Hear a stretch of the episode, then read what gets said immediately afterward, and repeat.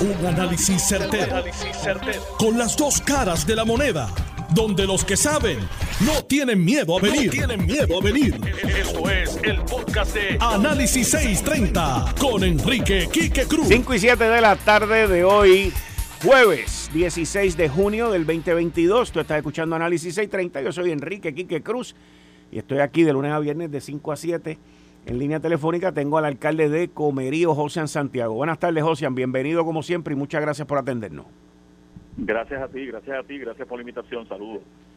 Primero, para beneficio de nuestra radioaudiencia, quiero tocar unos segmentos en específico del mensaje que emitió hoy José Luis Dalmao, el presidente del partido, para, que la, para irlos analizando. Son dos pedacitos.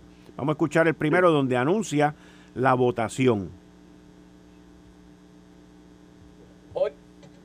Que estaré convocando una votación abierta de todos los electores afiliados del Partido Popular Democrático para que sean ellos, para que sean ustedes quienes seleccionen los líderes que habrán de dirigir los destinos del Partido Popular en la Junta de Gobierno por los próximos años. Y además, para que se expresen sobre la agenda ideológica que debe asumir nuestro partido camino al futuro. A esos efectos, le he ordenado al comisionado electoral del Partido Popular para que diseñe un proceso de votación en los 78 municipios de la isla, para que los electores del Partido Popular Democrático se expresen el domingo 14 de agosto de este año, es decir, dentro de 60 días. Ese ejercicio será un mecanismo de mayor participación y de mayor democracia. Pero más importante aún, sus resultados se convertirán en un mandato contundente, incuestionable e inapelable de la base popular. En esa votación abierta, los electores afiliados al Partido Popular Democrático seleccionarán la próxima Junta de Gobierno, que incluye nuevo presidente o presidenta del partido, los vicepresidentes, los delegados por acumulación, los delegados por distrito, la presidenta de las mujeres, presidente o presidenta de los jóvenes y todas las demás posiciones representativas que requieran votación. Dejo claro que en este proceso el PPD no estará escogiendo su candidato a la gobernación, toda vez que esa decisión se tomará en el año 2024 durante las primarias de ley. Alcalde de Comerío, José Santiago. Buenas tardes. Buenas tardes, saludos, saludos otra vez. Bueno, el primer, la primera parte del anuncio, que es la que quiero hablar con usted, es sobre este segmento. Una votación el 14 de agosto para escoger una junta de gobierno y que el mandato que salga de ahí sea un mandato contundente, inapelable. Estoy hablando del mandato que sale de, la votación del 14 de agosto, un mandato contundente, inapelable y que también, que es la segunda parte del sonido que tengo, involucra la determinación en términos ideológicos de para dónde debe ir el Partido Popular Democrático. ¿Cuál es su reacción? Bueno, mira, Quique, en primer término, el que se ponga que se va a llevar a votación al pueblo popular decisiones dentro de nuestra colectividad, yo creo que es un paso positivo. Ahora bien, no me atrevo a decirte que estoy a favor de lo que ha dicho el presidente o que estoy en contra, en ninguna de las anteriores eh, porque es que eh, lo que él ha expresado genera más preguntas que respuestas. Por lo menos a mí me genera más preguntas que respuestas. En primer lugar, ¿por qué mezclar el, el, tema ideológico con la elección de la presidencia y la Junta de Gobierno? Me parece que son dos temas que son distintos, eh, conllevan una, una, unos procesos totalmente diferentes y, y, no entiendo cómo, cómo en este momento podamos atender esos dos asuntos tan delicados a la misma vez. En segundo lugar, tengo que decirte eh, con qué definiciones eh, se va a presentar ahí lo que es libre asociación, con qué definición se va a presentar ahí el ERA mejorado, porque eh, que yo sepa, eso no está presente en las declaraciones que él hace, y si no está la definición todavía confeccionada, ¿quién la va a confeccionar? Pero por el otro lado, Quique, eh, si vamos a presentar una propuesta de un ELA mejorado, eh, de una libre asociación, la, la, próxima pregunta es, eh, esas definiciones tendrán entonces el respaldo de, una acción en el Congreso, porque de lo contrario estaríamos vendiendo ilusiones. tendríamos que tendríamos que tener una definición que realmente pueda tener el aval después del Congreso que sea vinculante, porque de lo contrario estaríamos, no sé, no no no no, veo eso yo te, eh, claro. Yo te voy a dar, yo te voy a dar. Otro lado, ajá, dime. Por otro lado, y que quería decirte también, eh, a mí me, no entiendo lo de la Junta de Gobierno y la elección del presidente, toda vez que el propio compañero Dalmau, hace unos meses atrás, inició un proceso de, de revisión del reglamento y en estas vistas públicas que se han celebrado por diferentes lugares, presididas por el compañero Javi Hernández, alcalde de, Villalba, han habido propuestas para no solamente eh, enmiendas de contenido del reglamento, sino que, que tocan incluso eh, la propia presidencia. Tatito Hernández habló de que eh, presentó una enmienda para que se separe la candidatura de la gobernación de, de la presidencia y hay otros que han planteado que hay que reestructurar la Junta, la composición de la Junta, cambiarla. Han habido propuestas en esa dirección, por ejemplo, como tú sabes, todos los pasados presidentes y gobernadores están en la Junta de Gobierno y hay propuestas que plantean que se constituya un consejo asesor de presidentes y uno de ellos sea el que represente a todos esos líderes en la Junta de Gobierno.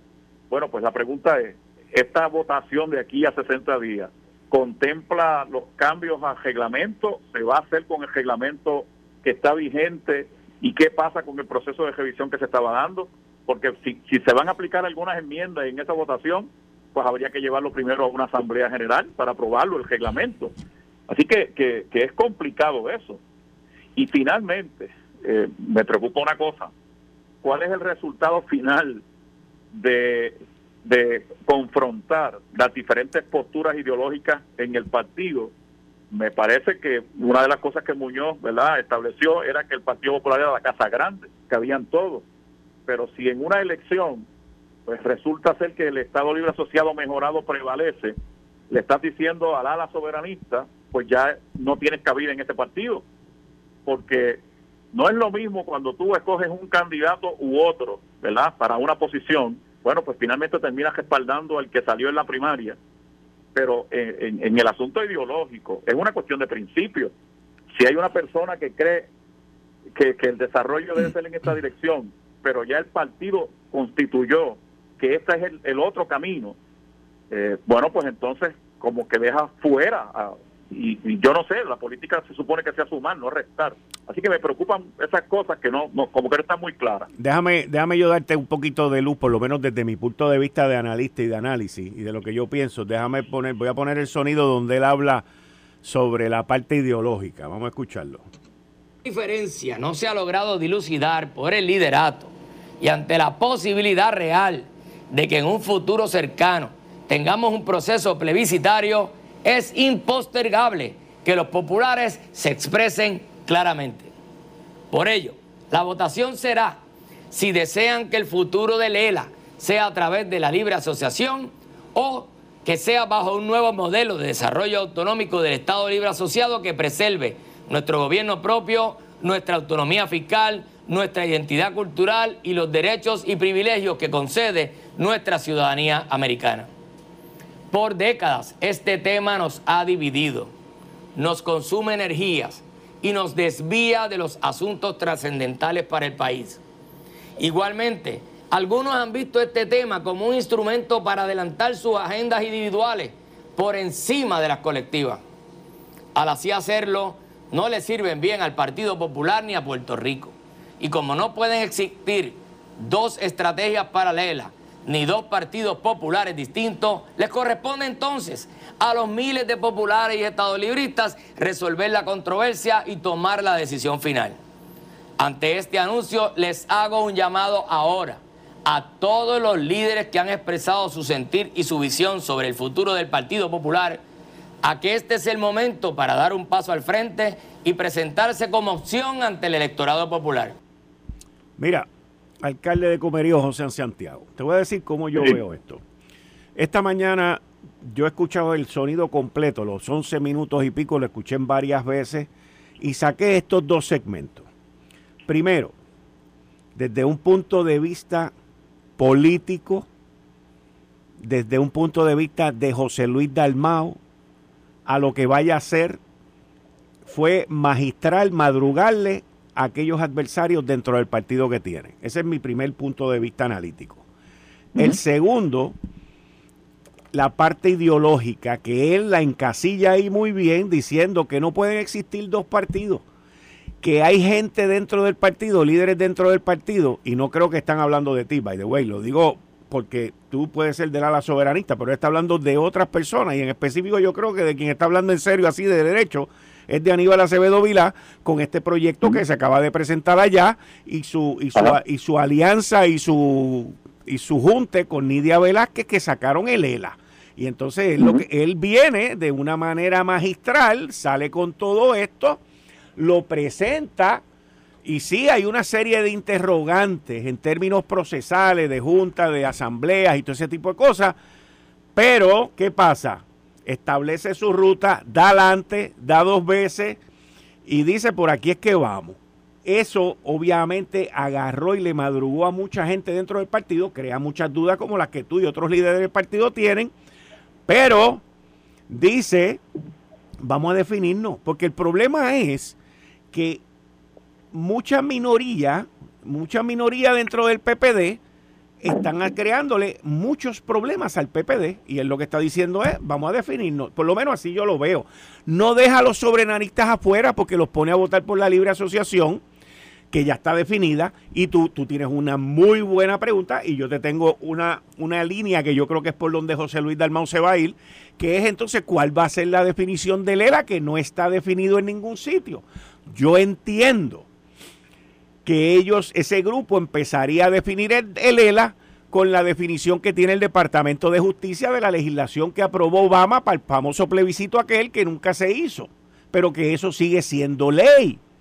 Y yo me imagino que él comenzará en esa definición por ahí y pondrá al partido a decidir para dónde es que manda la mayoría, no los más que gritan, no los más que tienen amigos y amigas en Washington, sino el electorado popular. Ese es mi análisis y así es como yo lo veo.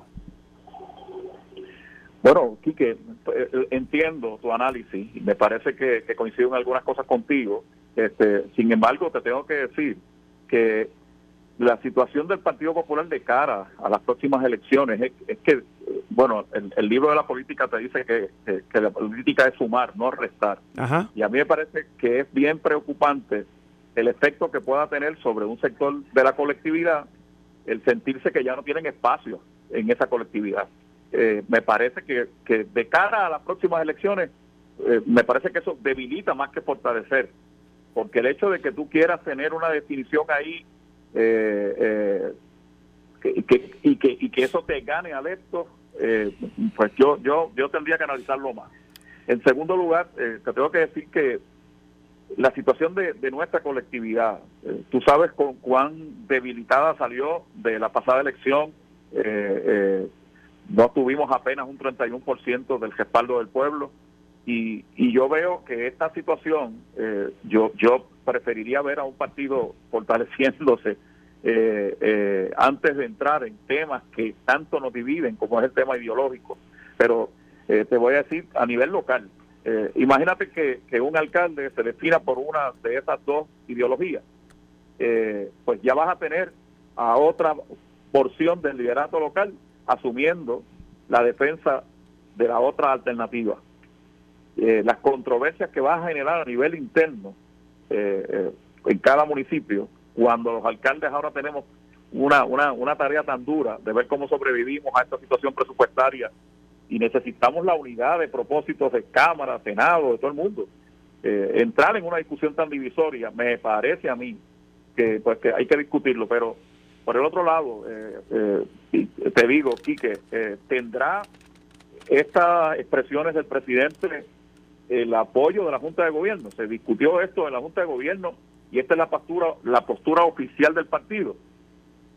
Porque, eh, pues no sé, eh, habría que ver si, si, si reglamento permite que se abra un proceso como ese, eh, sin, sin que la sin que lo haya visto la Junta de Gobierno. Yo, yo me imagino, yo me imagino que él debe haber estudiado todas esas posibilidades y todos esos pros y contras. Pero por otro lado, dejando la, el análisis tuyo y el análisis mío aún aparte, que, que en muchas áreas estamos, este, ¿cómo es este? Estamos en acuerdo. Pero dejando eso aparte y mirándolo entonces desde un punto de vista completamente político, el reto aquí más grande, el reto aquí más grande, yo recibí esta mañana un sinnúmero de llamadas de populares diciéndome, mira lo que este ha hecho, esto, lo otro, esto va a terminar de enredar, de enterrar al partido, bla, bla, bla, bla, bla, que, esto, para aquí, para allá. Y yo le digo, sí, pero es que él está jugando para él. O sea, él, está ah, jugando, él está jugando para lo de él. ¿Y, ¿Y, qué presidente o qué gobernante nunca juega para él? Eso fue mi planteamiento. Eso es lo primero. Lo segundo es que le contesté a todos los que me llamaron, porque obviamente pues la gran mayoría no están con José Luis, y les dije, miren señores, aquí ustedes se pueden quejar de todo lo que quieran, pero la realidad de esto es que José Luis Dalmao lanza un reto y aquellos candidatos que ya se suenan como precandidatos a una primaria, a la gobernación, a esto y al otro, y en específico digo Charlie Delgado, en específico digo Luis Javier de Hernández, de alcalde de Villalba, presidente de la asociación, que se han mencionado, Jesús Manuel Ortiz también, que se mencionan por ahí. Esto es bien sencillo, esto es bien sencillo. El cobarde que no se le enfrente seguirá siendo cobarde porque el momento para enfrentársele es ahora. ¿Y por qué te digo eso? Porque Romero Barceló, en aquella famosa, en aquella famosa asamblea con Hernán Padilla allí, que me dice mi querido amigo Atilano que está aquí, me dijo que eso fue en Ponce. Romero Barceló dijo, el que me quiera retar, que me rete ahora en la asamblea. Eso fue Romero Barceló en el 84. Aníbal Acevedo Vilá en el 2008. Allí, con Willy Miranda Marín y Alejandro García Padilla, dijo, el que quiera meter mano, el que quiera retarme, que me rete ahora. Y eso es lo que está diciendo José Luis Dalmau. Es más, voy a ir más lejos. Y lo acabo de pensar ahora. Le está haciendo un favor al partido, aunque esto suene ilógico, porque lo está invitando a que se defina en agosto y no en junio porque si alguien derrota a José Luis Dalmao en agosto, va a terminar siendo el candidato a la gobernación en junio. Esa es mi manera de analizarlo, no soy popular. Este programa se llama Análisis 630 y no estoy virando la balanza ni para un lado ni para otro. Te estoy dando esto que te acabo de decir a lo último, se me acaba de ocurrir ahora. Le está haciendo un, favor al partido porque no le está evitando que se metan en junio a una primaria a tres, cuatro meses de las elecciones. Pero ¿qué pasa? hay duda. Pero la pero el que el que pero la clave de esto está con, lo que hizo Romero, con lo que hizo Aníbal. ¿Quién se va a tirar y me va a retar? Bueno, pues eh, como tú te estabas diciendo, yo creo que el partido definitivamente necesita definirse, no hay duda de eso. A mí lo que me preocupa son algunas cosas del proceso, pero como te dije al principio, no he definido ni a favor de lo que él le está diciendo ni en contra porque me parece que hay que aclarar algunos asuntos como te como te explicaba. Y en ese momento pues asumiré una posición verdad podré hablar con más con más este eh, determinación del, asunto. Pero de que genera preocupaciones lo hace eh, vamos a ver cuáles son las consecuencias pero si como tú señalas es un asunto más bien desde la perspectiva de su ambición personal. Eh, bueno lo que pasa es que tenemos también que buscar la forma de pensar en el colectivo en, las expectativas que podamos tener, no un candidato, sino la colectividad de cara a las próximas elecciones. Vamos a ver, vamos a ver qué pasa. Yo creo que al colectivo le está haciendo un favor porque lo va a estar obligando a definirse en agosto y no en junio del año que viene. Fíjate. Sí, entiendo, entiendo. Pero José, muchas gracias, siempre aprecio tu participación. By the way, antes de que nos vayamos a una pausa, ¿ha habido algo con el con la carretera, con el puente allá para llegar a Comerío? Con la secretaria de y el gobernador con la secretaria de Transportación Obras Públicas realmente lo que ha habido es más desalentador que positivo. Ay, Dios mío. Lo que, me han manifestado es que tiene que ir a un estudio que van a estar contratando en estos días y que puede tardar dos años eh, el estudio. Bendito sea Dios, de aquí a dos años ninguno está ahí. Por eso, entonces yo le planteaba, oye, eh, en el pasado tuvimos una situación de, un derrumbe eh, en la carretera y, a, los pocos días comenzó una reconstrucción del área. En este caso, vamos a tener que esperar que haya una desgracia. Eh, habrá que esperar dos años si hay una desgracia en esta carretera, Dios no lo quiera. Esto es inaceptable. que, e irresponsable. inaceptable e irresponsable. El dinero está. Yo fui ya eh, las pasadas semanas a Washington, me reuní en la oficina del secretario de Transportación Federal y, confío que, nos den la mano para, para que eso salga antes de, lo que predie, de lo que dice el gobierno. Pues vamos para adelante y mi apoyo como siempre para que se arregle lo de esa carretera secretaria, bendito sea Dios. Bueno, Josian, ya tú sabes, estoy aquí a tus órdenes. Y gracias. Gracias, gracias. Bien, ahí ustedes escucharon al alcalde de Comerío, Josian Santiago, una persona muy vocal y, y yo tuve la oportunidad de darle, yo lo digo tal y como lo veo. José Luis se toma un riesgo. Aquellos que no estén de acuerdo con él, rétenlo, como acaba de hacer ahora, hace poco, la, alcaldesa de Morovi. La alcaldesa de Morovi acaba de decir, yo lo voy a retar en agosto. Pues lo mismo tiene que hacer Charlie Delgado, lo mismo tiene que hacer Luis Javier si quieren ser candidatos, porque el que gane en agosto, señores, consolida el liderato y consolida la ideología. Y si el que gana es José Luis Dalmao, olvídese de las primarias en junio. Eso está muerto, muerto, muerto, muerto. Eh, estás escuchando el podcast de Noti1. Análisis 630 con Enrique Quique Cruz. 5 y 36 de la tarde de hoy, jueves 16 de junio del 2022. Tú estás escuchando Análisis 630. Yo soy Enrique Quique Cruz y estoy aquí de lunes a viernes de 5 a 7, como todos los jueves a las 5 y 30 de la tarde, con el amigo empresario Atilano Cordero Vadillo. Buenas tardes. Muy buenas tardes, Quique. Y muy buenas tardes a nuestra distinguida red como todos los jueves.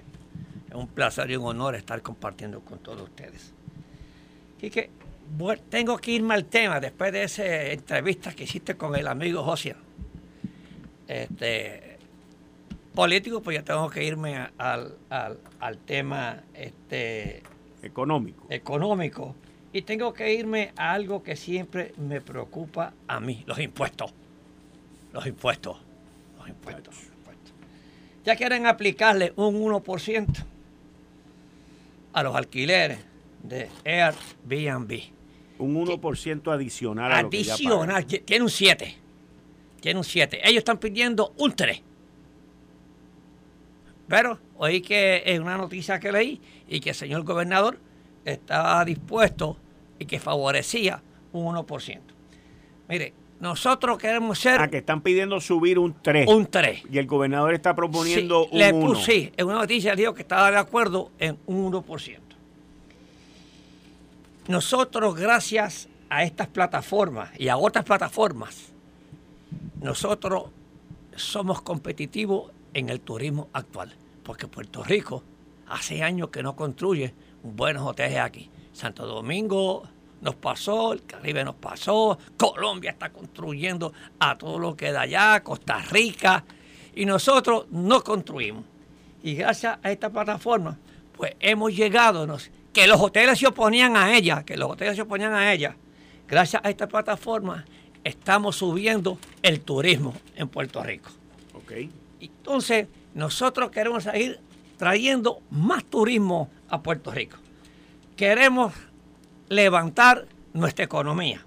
Okay. Y uno de los destinos que nosotros queremos tener es que nosotros seamos competitivos, porque nosotros no competimos con otros destinos como Santo Domingo, Centroamérica y otros que son más baratos que nosotros.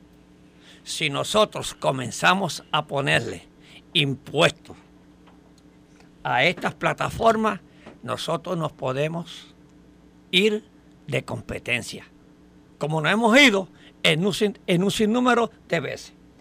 O sea, yo digo, si para mí este 1%, que yo no acepto el 3% jamás, ¿Para qué yo lo quiero? Si fuera para dárselo a los del cáncer, que yo de contra, es, una hora benéfica. Si fuera para dárselo a los niños lisiados, de contra, vamos a aplicarle ese 1%. Si fuera para dárselo a los pobres que en estos momentos hay en Puerto Rico, que no desayunan para la luz. No, tampoco para la luz. Para la luz son ineficientes esa gente. Y vamos a ese tema ahorita. Está bien. No vamos a tocar eficiencia. Para los pobres, para los necesitados, para los necesitados. Ah, no, se los vamos a dar a los municipios para mantener la burocracia de los municipios. Para eso es. Para eso es. Te estoy hablando en serio. Te estoy preguntando en serio porque no he leído el Tú me estás preguntando a mí. Te estoy hablando en serio porque no lo he leído. No lo he, leído. No lo he leído. Ellos quieren el 3%. Mira qué generales son. Quieren el 3% los alcaldes para mantener la burocracia en sus pueblos. Señor, municipio que no pueda mantenerse, señor, que se, que se acoja a otro municipio.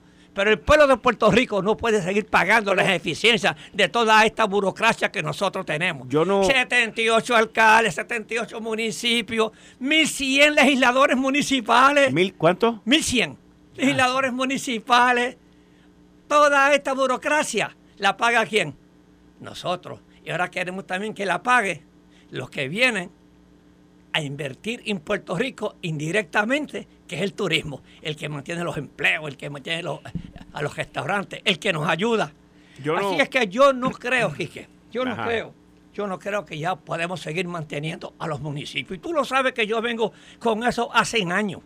Yo creo que el gobierno debe evaluar y sentarse con la Junta de Control Fiscal. ¿Qué van a hacer con los municipios? Porque el gobierno y cuando yo digo el gobierno, el que esté, tiene una responsabilidad de mantener al pueblo de Puerto Rico en sus condiciones óptimas, condiciones ópticas en cajeteras, en hospitales, porque para eso es que nosotros pagamos las contribuciones en Puerto Rico y el dinero se está desapareciendo por la mala administración. Y seguimos manteniendo la burocracia. Y ahí es que yo no estoy de acuerdo. Yo, yo lo que voy a decir, el planteamiento mío, aunque pueda interpretarse o, o aludir de que es en favor o en defensa de los municipios, es una realidad lo que yo voy a decir. Y es que los Airbnb, la plataforma de Airbnb, ha ayudado enormemente, enormemente el turismo en Puerto Rico, porque le ha dado decenas de miles de habitaciones adicionales que aquí nunca se han podido crear. ¿Ok? Esa plataforma pues ha dado una inyección en la economía, el IBU se ha beneficiado de eso, el CRIM y todas las recolectas indirectas. indirectas y directas confiscatorias que hace el gobierno y los municipios se han beneficiado de eso. ¿Ok? Ahora, ahora, habiendo dicho eso, te tengo que decir que igual que esas, esa plataforma ha añadido alrededor de todo Puerto Rico, porque esto es en todo Puerto Rico, todos los setenta y pico municipios se han beneficiado de esto, no todos, pero gran mayoría, más del 80 o 90%. Pero también esos huéspedes que se quedan en esos municipios a través de la plataforma de Airbnb, ¿qué hacen? Crean basura. Pero gastan. No está bien, espérate, déjame terminar. Yo no estoy diciendo que crean basura y crean una serie de necesidades que el municipio dentro de sus recursos y presupuestos no los tenía programados con el alza que ha habido en esto. Entonces, pues yo creo que algo le debería de tocar del impuesto que se cobran en los Airbnb. El problema que nosotros siempre tenemos en esta isla es que el Estado el Estado, que es el que crea los impuestos, siempre se reparte primero él y se olvida de los municipios. Y entonces le crea también unas cargas a los municipios. Yo personalmente, para gente que me malinterpreta, porque lo digo porque me malinterpretan, yo personalmente soy de los que creen la consolidación, pero sé también que la consolidación de municipios no es como, es más, mira, voy a ir más lejos. La consolidación, escucha, porque este tema yo sé que te va a gustar, la consolidación de los municipios es más difícil que, que aprobar e implementar la reducción de la crudita. Eso es correcto. ¿Ve? Tiene que ir a, un referéndum. Exacto. O sea, que se suponía que aprobar e implementar la crudita, y eso iba a ser, olvídate, ah, en 24 horas. Llevamos casi 24 meses. Llevamos dos meses en eso y todavía falta. El punto que te quiero traer es que, como no es fácil la reducción y consolidación, en mi opinión, yo entiendo que la Junta de Supervisión Fiscal ha tomado otro curso. La Junta sabe que eso hay que hacer, un hay que hacer una, enmienda, hay que ir a votar, hay que ser, todo es un proceso que no va a ocurrir. Pues la Junta sabe que eso es así. Por lo tanto, la Junta dingo, ven, vino y pensó y dijo, ok, si yo me voy por este camino no lo voy a lograr, pero si me voy por este sí lo voy a lograr. ¿Y cuál es este? El cerrarle la pluma de los chavos, el llevarlos a la asfixia económico, para que entonces se canibalicen y ellos mismos se maten. Porque eso, ese es el camino que va esto. Ese es el camino que va. pero ese no es el camino correcto. Ese no es el correcto. Ah, pero, pero van, o sea, hay veces, Atilano, y te lo digo por experiencia propia, que tú creas la crisis ah, pues para que la crisis sea la que ella misma resuelva el problema. Eso, nosotros los empresarios hacemos muchas veces eso. Exacto, exacto. Entonces, yo entiendo que aquí se ha creado esa crisis para que ocurra eso. Pero ¿cuál es el problema? El problema es que la mayoría de los alcaldes, no todos, pero los más afectados, no han venido con propuestas innovadoras y viables. Las soluciones en Puerto Rico no pueden continuar siendo metiendo impuestos. No pueden seguir siendo impuestos. Eso es lo que yo creo, Kike, porque si comenzamos con eso y seguimos y seguimos y seguimos y seguimos, no, eso es que yo lo que, pues ese es el problema mío. Así que yo no creo en eso. Vamos a ver cómo se va a manejar esto. Yo personalmente creo que la Junta de Supervisión Fiscal se sentó con ellos, los oyó. Fíjate que no fue ninguno de los miembros de la Junta, fue el, un, uno, un segundo, un tercero allí de la Junta, un staffer, que Germán, yo lo conozco, el que está a cargo de los municipios. Pero va Germán y Germán da cara, los escucha y hace todo ese tipo de proceso y después como quiera vienen papi y le pasan por la piedra. Eh, ese análisis tuyo está, está bueno, es político ese análisis tuyo. Bueno, porque estamos bregando con, política. Sí, yo, en, sé, en, ese aspecto de. José te contagió, el alcalde, que es tremenda persona. José es un caballero. Ese es un buen alcalde. José te contagió. La idea era yo contagiarlo a él, pero me entendió. Él me entendió. ok. Te voy a dejar ese tema ahí. Si le van a dar el 1%, eso es como tirar dinero al zafacón, a la burocracia. Porque eso es una curita en medio al cáncer. Estoy de acuerdo. Entonces, pero oigo otra cosa ahora también. Ajá, dime. Déjame si tú, déjame tú sabes eso. Sí, yo sí, porque yo oí algo ayer aquí en este programa. Dime. Tú sabes que yo soy un acérrimo detractor del Fondo de Seguro del Estado. El monopolio más grande que hay en Puerto Rico, que va en contra de los patronos y en contra de los trabajadores, de los dos. Porque es un monopolio para el gobierno. Papá, eso es, mire, ese es, y que le quieren sacar y que 150 millones. Eso es, esa es la alcancía de todos los gobernadores de la mala administración. Señores, señores, los que no saben que a los trabajadores lo que se les da es una miseria aquí cada vez que tienen un accidente a los trabajadores lo que les se da a la viuda y a los hijos después que una persona muere es una miseria. Y todo ese dinero lo tienen los políticos para autoadministrarse. Tienen ese fondo allí con cuatro o cinco uniones. Ahí está el mundo, está unionado. Los médicos, la enfermera, la secretaria, Creo que me dijeron una vez que una secretaria ganaba 100 mil dólares. Yo no sé cuánto gana el, director médico ahí. Esa es la nómina más alta que hay en Puerto Rico. Una secretaria, ¿Ah? una secretaria, sí, hay secretaria que se gana. Está muy bien, oye, oye, si son había un fotógrafo, había un fotógrafo, el fotógrafo que se ganaba 17 mil pesos mensuales, by Y cada vez que lo mencionábamos aquí, el tipo de molestaba. Se, retiró ya con una buena pensión. Sí, sí. sí. pues, entonces, ¿tú crees, tú crees que eso es justo para que Puerto Rico sea competible. Mira, ¿tú yo crees? No creo, yo no creo que esto es cuestión de justicia, fíjate. Yo, yo creo que es cuestión de la misma gente pobre que tú estabas hablando ahorita y de la gente necesitada que tú estabas hablando ahorita. Porque el gobernador lo que está buscando, no te estoy diciendo que estoy de acuerdo, el gobernador lo que está buscando es amortiguar ese aumento de 17% en la luz. Ahora, el gobernador tiene que tener mucho cuidado con el mensaje que está dando. Y te voy a explicar ahora por qué. Porque esto ocurre mucho en Puerto Rico, ¿ok?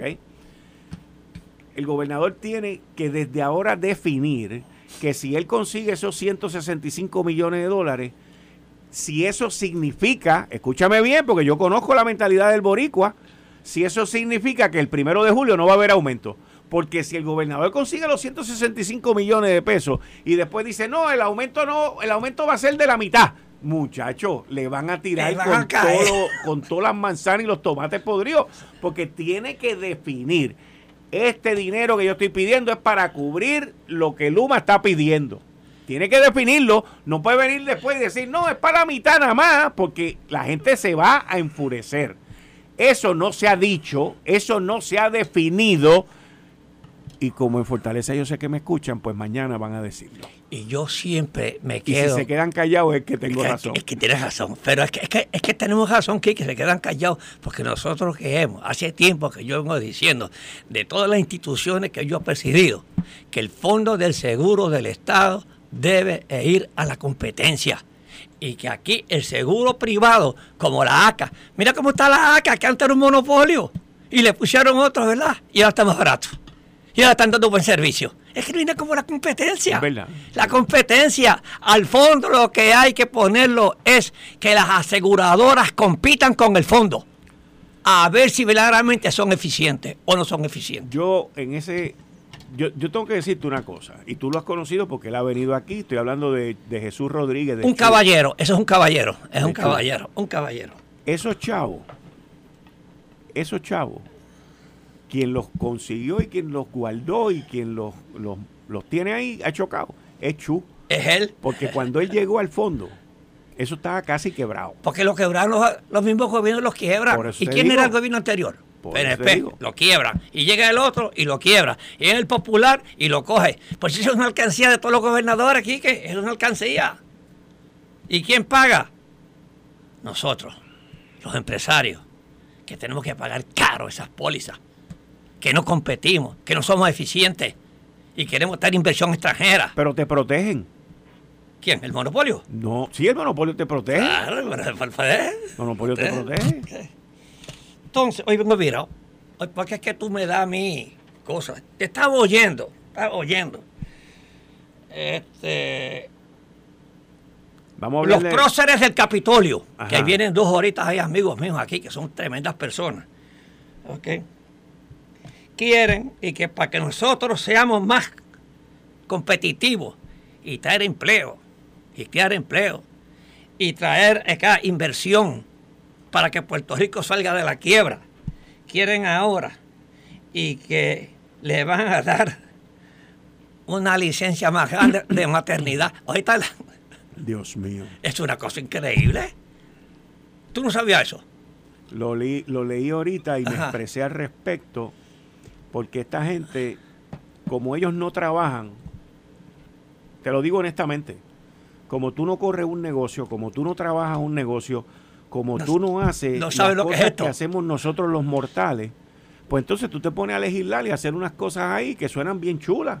O sea, ¿a quién, a quién, a quién, acabando de tener un bebé, no le gustaría quedarse en la casa varón. Estoy 90 días. 90 días. Ah, o, 30 días. ¿A quién no le gustaría eso? Ah? Como dice la canción. ¿A quién? ¿A quién? ¿A quién no le gustaría Pagos eso? completos y que el patrón lo pague. Sería una chulería. El patrón se tiene que buscar otro idiota que lo reemplace también, ¿ves? Y aguantarle el empleo. Exacto. Y aguantarle el empleo para que entonces vengan dos. Para que vengan dos. Entonces, pero como estos tipos son así, pues fantástico. No hay ningún problema. ¿Ves? Entonces, ¿qué pasa? Como ellos no entienden ese razonamiento, ¿ves? Pues se ponen a legislar estas cosas que lo que hacen es crear una incertidumbre en el mercado. En adición a eso, yo me imagino que ellos llegan a este tipo de conclusión pensando que con eso ellos van a crear más empleo.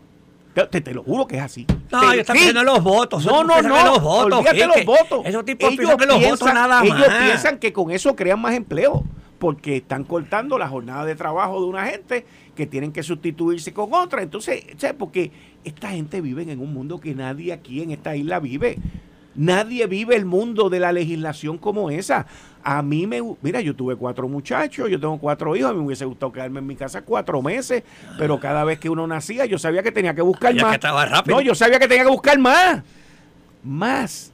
Yo tenía que buscar más. Y la última vez me nacieron dos, que no cabían en el carro ni en la casa donde vivía. Y yo me iba a estar, yo iba a estar tranquilo en mi casa mirando para el techo por un mes en un paternity leave y una loquera de esa que esa gente están hablando. No, yo lo que quería era tirarme para la calle a ver dónde rayos yo iba a conseguir para darle de comer ahora a dos más. Pero eso soy yo. Parece que yo soy extraterrestre y no vivo ni concuerdo con este tipo de cosas. Por eso tengo yo que llegar a la conclusión, mi distinguido amigo, que la legislatura de Puerto Rico tiene que ser como era antes. Legislador ciudadano, Donde se hicieron los grandes políticos de Puerto Rico, donde, donde hicimos la constitución de Puerto Rico. Esto fue el, podcast de Notiuno. Análisis 630 con Enrique Quique Cruz. Dale play a tu podcast favorito a través de Apple Podcasts, Spotify, Google Podcasts, Stitcher y notiuno.com.